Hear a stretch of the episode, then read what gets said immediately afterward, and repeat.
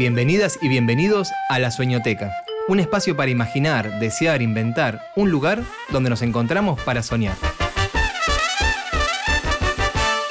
Ahora presentamos El juego soñado. No importa cuánta tecnología tengamos a mano, siempre podemos inventar un juego. Primero lo soñamos y luego lo jugamos. ¿O será al revés? Hola, soy Manuel Vega de Formosa. Y bueno, yo estaba soñando que era uno de los personajes de, de un juego y que estaba sin, e- sin equipaje, sin armas, sin nada, sin comida. Y estaba rodeado de zombies. Y entonces tenía que pelear contra los zombies, pero también estaba con otro personaje del juego. Que me ayudó a, bueno, a matar a todos los zombies. ¿Y después? ¿Pasaron a otro nivel? Y después nos fuimos a buscar equipaje a una aldea. El sonido que se escuchaba no era, bueno, no había música ni nada de eso. El ambiente era como gris. Y lo que se escuchaba más o menos eran los golpes y los flechazos de los de los zombies. Y después ya me desperté. Bueno, al menos no perdieron ninguna vida. Hola, mi nombre es Rodrigo Jiménez y vivo en la capital de Santiago del Estero. En mi sueño, yo me había despertado como toda mañana. Me iba a desayunar. Abro la puerta de mi habitación, pero en vez de encontrar la cocina con mi desayuno ahí, he encontrado un dragón escupiendo fuego. ¡Qué sorpresa! ¿Y entonces? Y entonces ahí nos teletransportamos yo y el dragón a una dimensión donde había un castillo que era de oro y plata y otro castillo que era un poco extraño. Tenía bloques raros, esculturas. Era todo gris con dos leones parados en la puerta. Y de ahí salió un dragón, el mismo que escupía fuego y mi deber ahora era proteger al rey. Entonces tomé una de las espadas que estaban ahí y me propuse a luchar con el dragón. Casi me mata de un soplido caliente de fuego, pero lo logré esquivar, por suerte. Continuamos con la lucha y siguió así hasta que terminó el primer round. ¿Terminó y pasaron a otra pantalla? Luego nos salieron guantes de boxear y empezamos a golpearnos. Pero cuando terminó, terminó en empate otra vez. Luego nos teletransportamos a un juego de ajedrez. Y entonces propuse jugar. Me había tocado ser la parte blanca y el dragón la parte negra. Él movió primero a su reina. Yo moví un caballo y mató a mi caballito. Y así seguimos, seguimos gastando piezas. De vuelta terminó en empate. Era un desafío tras otro. Y luego nos teletransportamos al último round, que era de vuelta a luchar. Pero en vez de luchar, yo me puse a hablar. Le dije al dragón, oye dragón, dejemos de pelear y seamos amigos. Y entonces en ese momento el dragón se transformó en mi amigo Juan. Y el dragón empezó a decirme, vamos ya, Rodrigo, despierta, despierta. Y ahí terminó mi sueño. ¿Soñarán quienes juegan al ajedrez con sus propias partidas? El ajedrez se viene jugando desde hace ya 1500 años, pero su origen sigue siendo un misterio. Una de las leyendas cuenta que en un antiguo reino vivía un rey tan rico y poderoso como infeliz, ya que su hijo adorado había muerto en la guerra. Nada de lo que sus consejeros le ofrecían lograba sacarlo de su tristeza, hasta que un día se presentó un sabio llamado Sisa, con una caja de madera. Adentro había un tablero con 64 casillas blancas y negras y 32 figuras. Era un juego que recreaba la guerra. El rey jugó durante semanas y tan contento estaba que le ofreció a Sisa lo que él quisiera. El sabio rechazó sus regalos, pero después de tanta insistencia, le pidió una moneda de oro por cada casillero del tablero, sumada en progresión geométrica. Después de hacer muchas cuentas, el rey descubrió que esa cifra era imposible de pagar, ni aunque se juntaran todas las riquezas de todos los reinos del mundo. No sabemos cómo se resolvió ese dilema, pero mientras podemos seguir soñando con juegos que, como al rey, nos traigan alegría y nos generen nuevos desafíos.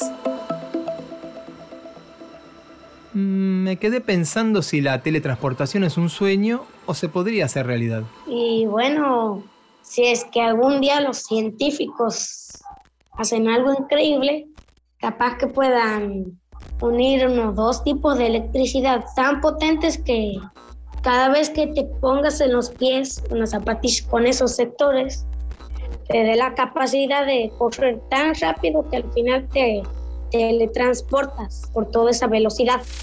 Algo así creería. Acá Rodrigo nos dio toda una explicación que tiene razón. Si en algún momento pasara eso, así yo, así sería seguramente. Yo me voy más por el tema de las caricaturas y todo eso. Yo me lo imagino con conexiones que se yo, soy una plataforma donde pararnos y que nos lleva hacia el otro lugar donde se pone la siguiente plataforma. Interconexiones, diría yo. ¿Estaremos muy lejos de lograrlo? A ver, de acá a unos 500 años, pues. No, 600, 700. Sí, tal vez. ¿Y a dónde se teletransportarían? A ver, déjenme pensar uno de los mejores lugares de todos, que antes de la cuarentena, todo, casi todos los sábados, domingos, que a veces cuando mi papá tenía Franco, no iba a trabajar en el nuevo diario, íbamos siempre al centro, íbamos al mercado. Ahí me teletransportaría al mercado. Uno de mis sueños sería irme a España, porque quiero ir a ese lugar. Quiero ir a España, porque a mí me gusta el tema de las hormigas y los hormigueros. Pero en España hay un lugar donde se vende ese tipo de cosas. Se vende la comida para las hormigas, se venden hormigueros. Uno de mis sueños sería armar un hormiguero bien grande. De hecho, en mi casa hay cerca del portón hay un montón de hormigueros. Bueno, ese es un hormiguero natural. Mientras esperamos que llegue esa tecnología, les cuento que muchas veces un libro que nos gusta también nos puede teletransportar.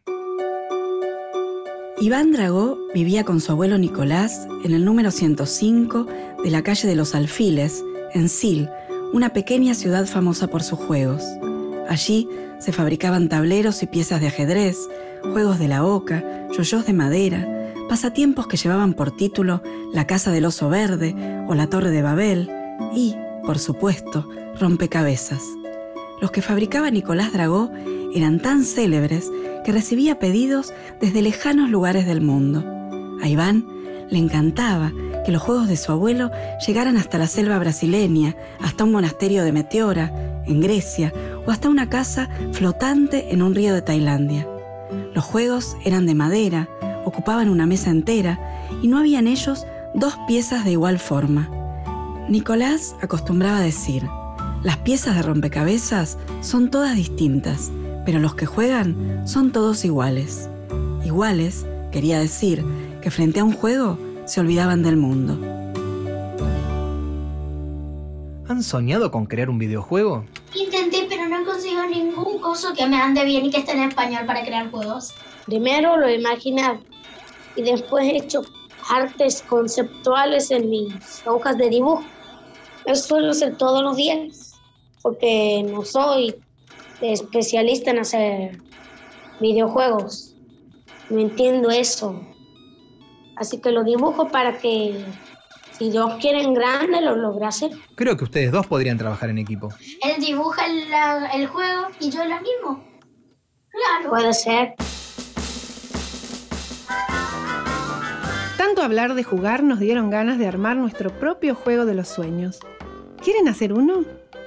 Primero hay que conseguir un cartón para construir el tablero, pintarlo y decorarlo a gusto. Con un marcador dibujar el recorrido formando un círculo, un cuadrado, un infinito o la forma que se les ocurra. Los casilleros pueden ser distintos lugares para visitar en sueños.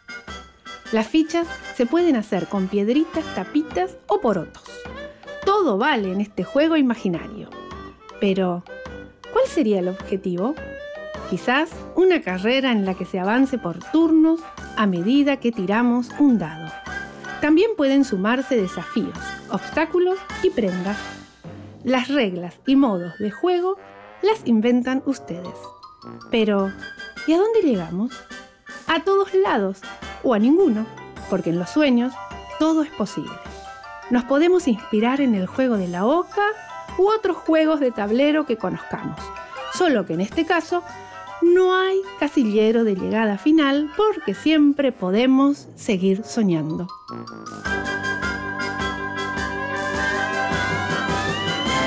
Ahora juguemos nosotros.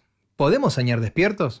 A ver, yo diría que soñar, soñar no se puede.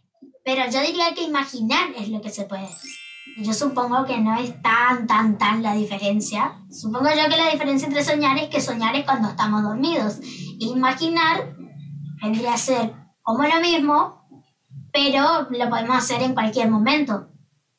Y a ver, si lo soñaste es sueño, pero si te lo inventaste ahora es tu imaginación. Bueno, más que soñar, imaginar es parecido. Como ha dicho Manuel, no son muy diferentes, pero tampoco son del todo iguales. Uno es cuando no tienes conciencia. Cuando digo que no tienes conciencia me refiero a que duermes. Cuando uno duerme puede soñar cualquier cosa. Mientras que cuando está despierto, eh, la persona controla su mente y empieza a imaginar lo que desea. Supongo yo que hay cosas que se pueden hacer realidad, que nos imaginamos, y otras que, bueno, no se pueden. O que se podrían hacer en algún futuro. Pasar de nivel, superar obstáculos, lograr nuevos desafíos, obtener puntos, mejorar recursos, pero al final, lo más importante será jugársela por lo que soñamos. ¿Cómo sería el tablero de tu sueño más jugado? En este episodio soñamos junto a Emanuel y Rodrigo. Gloria Claro nos trajo un dato curioso sobre el origen del ajedrez, inspirado en el libro Dos Reinos en Juego, escrito e ilustrado por Horacio Cardo. Daniela Zulay nos leyó un fragmento del libro El Juego del Laberinto, escrito por Pablo de Santis y publicado por Lo que leo. Verónica Parodi nos invitó a construir un juego para soñar, y quien les habla, Ariel Marcel, entrelazó sueños.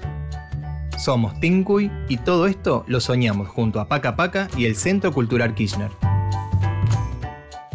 Hasta el próximo sueño. Nos seguimos encontrando.